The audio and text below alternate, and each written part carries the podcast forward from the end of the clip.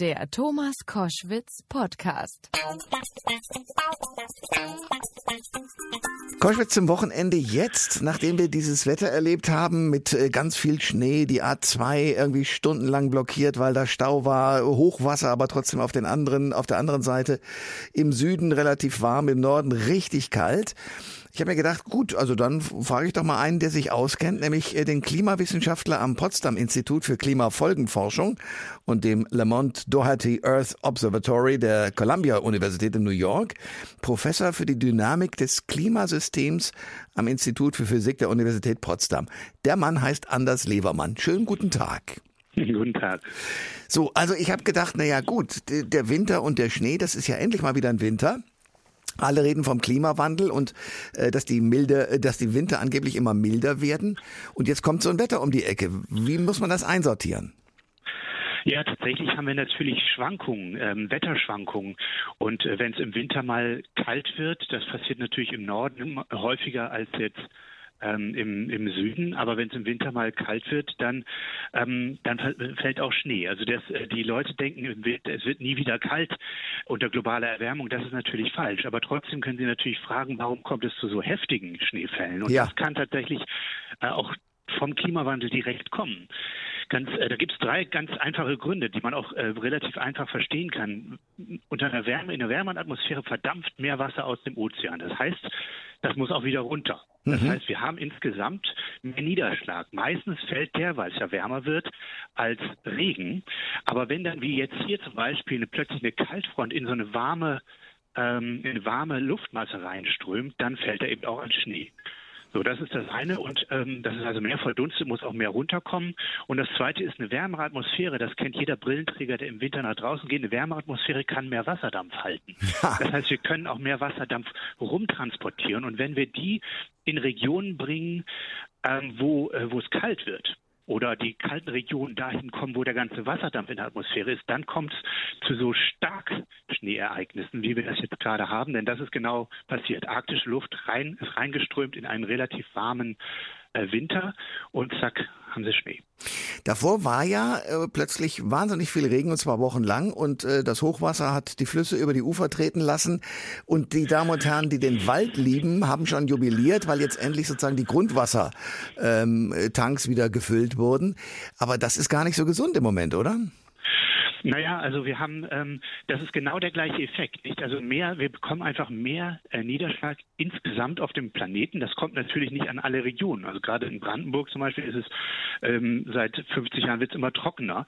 Aber im Allgemeinen kommt mehr Niederschlag runter. Und weil mehr Wasser dann in der Atmosphäre ist, kommt das auch häufiger in Extremniederschlagsereignisse. Und das ist natürlich immer schlecht, immer also unvorhergesehene Dinge, die dann auch noch in starker, mit starker Magnitude kommen, die sind natürlich meistens äh, schlecht. Es kann äh, für, für kann gut sein, dass der Grundwasserspiegel hochkommt. Das ist gut, aber eben stark Niederschlagsereignisse ist immer ein Problem. Wir reden darüber, wie sich äh, das Wetter entwickelt. Lassen Sie uns über ein Phänomen sprechen, das immer mal wieder angesprochen wird, nämlich der sogenannte Jetstream. Was hat der mit dem heutigen Wetter zu tun und warum kann der möglicherweise sozusagen auch ein Opfer des Klimawandels werden?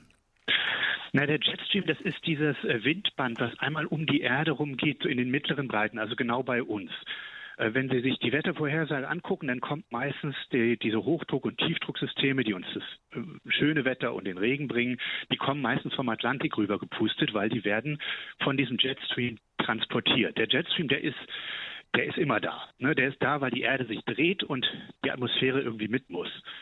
Aber die Position des Jetstreams wird, in, ähm, wird gehalten von dem Temperaturunterschied vom kalten Nordpol und den warmen Tropen.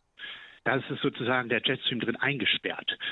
Und was jetzt unter globaler Erwärmung passiert ist, die, die ähm, Arktis, der Nordpol, erwärmt sich doppelt so schnell wie der Rest des Planeten. Und deswegen wird dieser Temperaturunterschied immer geringer. Und das, äh, dieses, äh, dieser Jetstream fängt an zu schlackern. Hm. Also der schlackert nach oben und nach unten. Und wenn er eine, eine Beule nach unten macht, dann wird es plötzlich da, wo es äh, normalerweise warm ist, ganz kalt. Das haben wir jetzt gerade gesehen. Da gerade der Jetstream quasi nach Süden ausgebeult und dann haben wir diese arktische Luft in warme Regionen reinbekommen und deswegen den ganzen Schnee. Und wenn er nach Norden ausbeult, dann kriegen sie plötzlich eine Hitzewelle über Grönland. Ha. Sie haben in einem Artikel, den ich gelesen habe, mit großem Interesse gesagt, wir brauchen in drei Jahrzehnten eine komplette Weltenergieversorgung, die sich ja, die umgebaut wird. Warum haben Sie das gesagt? Naja, weil ähm, das ist keine Forderung. Klimaforscher stellen keine Forderung, ich zumindest nicht. Ähm, aber das hat die Weltengemeinschaft gesagt. Die Weltengemeinschaft, ähm, 195 Staaten haben im Pariser Klimaabkommen gesagt, wir wollen die Temperatur des Planeten stabilisieren. Das heißt, wir wollen, dass sie nicht mehr ansteigt. Und das kriegen sie nur dann hin, wenn sie tatsächlich kein Kohlendioxid mehr in die Atmosphäre bringen, weil genau wie Plastik bleibt das Kohlendioxid, was wir ausstoßen, für immer in der Umwelt faktisch für immer, also für, für Jahrhunderte. Mhm. Und ähm, deswegen müssen wir auf Null. Und das, wenn wir das Pariser Klimaabkommen einhalten müssen wollen, dann brauchen wir, müssen wir wenigstens zwei Grad. Das ist die Obergrenze, die da festgelegt ist. Und dafür müssen wir in 30 Jahren auf Null. Weltweit. Ich habe also gar nichts Neues gesagt, das wissen wir schon seit 2015. Ja, aber es muss immer mal wieder gesagt werden, weil man ja von Firmen beispielsweise hört, ja, wir können ja weniger machen. Nein, es muss auf Null. Das habe ich verstanden. Und wenn ich da kurz was sagen darf, weniger ist im Allgemeinen was, die Wirtschaft gar nicht so gerne hört. Aber null bedeutet, wir müssen alles anders machen. Und anders machen, damit kann man Geld verdienen. Ha, genau. Indem man sozusagen sagt, wir bauen neue Sachen und das ist innovativ. Ganz ein, genau. Ein, ein letztes zu dem Thema mit diesem Winter. Werden wir denn trotzdem wir ja eine Erwärmung haben auf diesem Planeten jetzt solche Winter, wie wir ihn jetzt gerade erlebt haben, in Zukunft weniger haben? Naja, prinzipiell werden die Winter wärmer. Das spüren wir auch schon. Das spüren auch viele Leute schon. Aber es kann immer wieder diese Wintereinbrüche geben, nämlich wenn, das, wenn die arktische Luft zu uns runterkommt und dann wird es eben auch heftige Schneefälle geben. Da kämpfen jetzt zwei Sachen miteinander. Die Erwärmung macht weniger Schnee, wenn Sie wollen. Der, ähm, der zunehmende Wasserdampf, der durch die Erwärmung kommt, kann aber zu mehr starken Schnee oder zu, zu stärkeren Schneefällen führen. Und das sind die zwei Sachen, die jetzt in der Zukunft kommen. Und was da wann gewinnt, das sehen wir dann.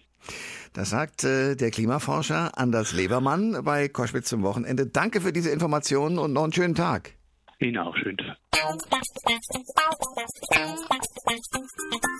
Alle Informationen zur Sendung gibt es online auf thomas-koschwitz.de.